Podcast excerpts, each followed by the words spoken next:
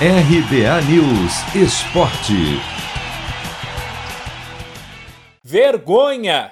É assim que dá para definir a atuação do Internacional neste domingo no Castelão contra o Fortaleza pela segunda rodada do Campeonato Brasileiro.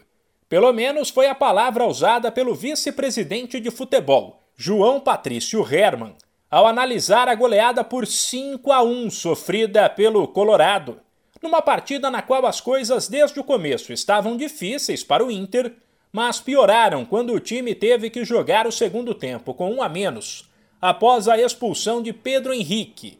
O resultado gerou muita pressão pela saída do técnico Miguel Ángel Ramírez, que já vivia uma situação desconfortável após a perda do título gaúcho e tropeços no Brasileiro e na Libertadores.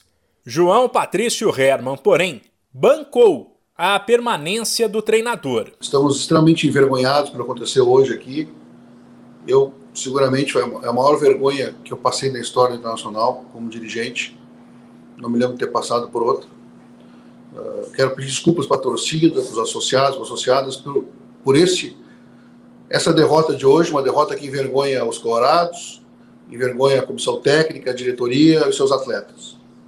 Miguel tem nosso respaldo, tem trabalhado dioturnamente para uh, implementar o modelo de jogo proposto, tem trabalhado junto com os atletas, junto conosco, buscando uh, soluções para o elenco, buscando soluções uh, técnicas e táticas pro, pro, para o time. O dirigente, porém, disse que o clube vai tomar medidas internamente. E muito se fala em uma cobrança mais forte sobre os jogadores. O que piora o vexame do Inter é o fato de que ele aconteceu num dia no qual o Grêmio levantou uma taça sem nem fazer esforço.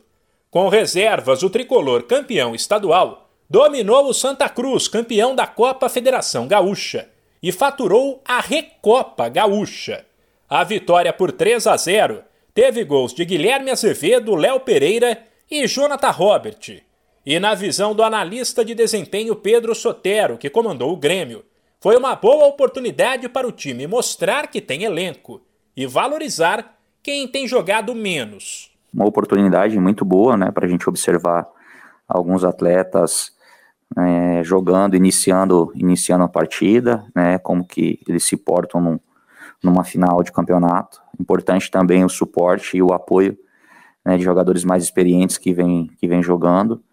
E todos estão muito felizes né, pela conquista e pela oportunidade também de, de, atuar né, num jogo é, desde o início. Enfim, é oportunidade para todos. Nós temos um, um grande grupo de atletas e foi, foi muito importante a presença e a participação de todos, tanto dentro de campo quanto fora de campo. O outro gaúcho que disputa a Série A do Brasileirão, assim como o Inter apanhou feio neste domingo. Em casa, o Juventude foi derrotado pelo Atlético Paranaense por 3 a 0. De São Paulo, Humberto Ferretti.